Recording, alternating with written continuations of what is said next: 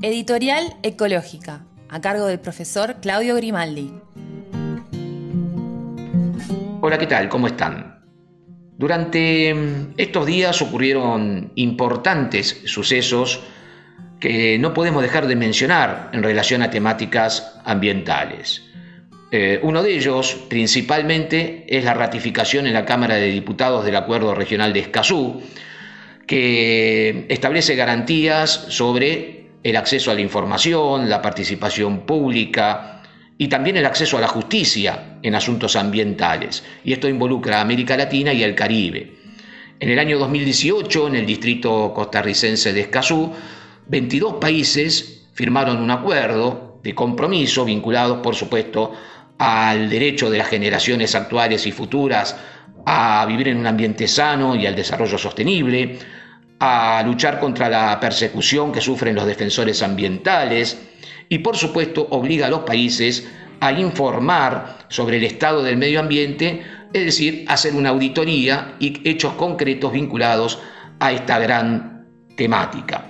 Es por ello que nos parece muy importante esta ratificación que se desarrolló en la Cámara de Diputados días pasados y que por supuesto nos involucra como país en una temática tan importante que por supuesto involucra al mundo entero, pero particularmente en lo que respecta a la Argentina, tenemos que tener en cuenta un montón de roles que podemos ejercer en forma individual y como ciudadanos. Otra noticia importante a tener en cuenta de los últimos días tiene que ver con la clausura del zoológico de Luján en la provincia de Buenos Aires, que permite abrir un gran debate sobre qué significan los zoológicos en el siglo XXI y que por supuesto contrasta claramente con la existente durante el siglo XX, donde los animales estaban en celdas, en jaulas y recintos donde los, eh, los visitantes podían alimentar a tigres, leones, elefantes, jirafas. Y claramente nos trae el recuerdo del zoológico de la ciudad de Buenos Aires, ¿no es cierto? Un paseo obligado, donde inclusive en el mismo predio se vendían galletitas para darle de comer a las jirafas o a los monos. Hoy claramente transformado en ecoparque. Está muy claro el nuevo concepto para evitar el cautiverio y por supuesto apreciarlos desde, desde una mirada eh, y observarlos desde su hábitat natural. Y por supuesto respetando el ecosistema, la biodiversidad y, la relación, ¿no es cierto?, que tiene que existir con la flora y fauna de, ellos, que en definitiva los identifica, ¿no?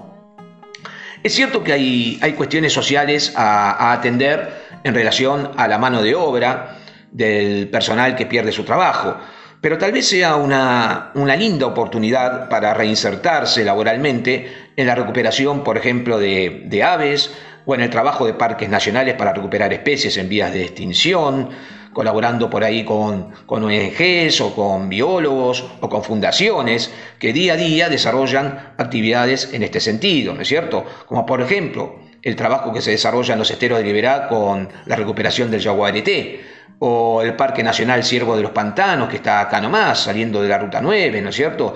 Entre muchísimos otros ejemplos que podríamos mencionar. Finalmente, una noticia que no podemos dejar de, de compartir es la grave situación de incendios en las sierras cordobesas, un año en que los mismos afectan a la provincia de manera realmente impactante.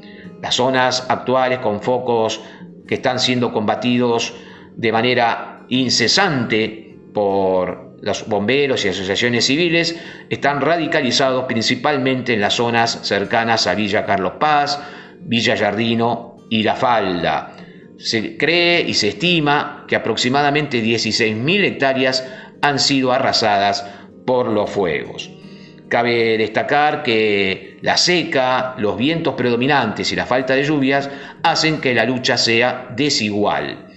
Para poner en contexto la gravedad de los incendios durante este año 2020, en la República Argentina afectaron a prácticamente 11 provincias, entre ellas, por supuesto, Entre Ríos, que también extendió sus focos a la ciudad santafesina de Rosario, Corrientes, Buenos Aires, La Pampa, eh, algunas sierras en la zona de San Luis, ahí Eh, gente amiga me comentaba días pasados que a 25 kilómetros de la ciudad de Merlo, una ciudad muy turística, también hay sierras en San Luis que están eh, ardiendo. Córdoba, decíamos, Santiago del Estero, Misiones, Catamarca y La Rioja. Se estima una cantidad de hectáreas superior a las 120.000 en la República Argentina. El enigma que planteamos en esta, en esta oportunidad tiene que ver con la cantidad de años que va a demandar una recuperación de estos ecosistemas a partir de la, pérdida, como decíamos anteriormente, de la eh, flora y fauna nativa y también de la microflora y fauna de, de los lugares geográficos que estamos hablando. Finalmente les dejo, les dejo un par de reflexiones para trabajarlos, para pensar y quiero manifestarles que hoy más que nunca debemos tener presentes los principios básicos de sustentabilidad, ¿no es cierto? Entre ellos, claramente, el factor humano, el agua, las energías no contaminantes, nuestro hábitat, que es el de todos, y el manejo, por supuesto, también de los residuos, entre tantos otros factores, ¿no es cierto? Eh, el interrogante de cómo tratar al planeta, y empezar a definir los desafíos del siglo XXI en relación a las amplias temáticas y problemáticas ambientales que padece el planeta en líneas generales.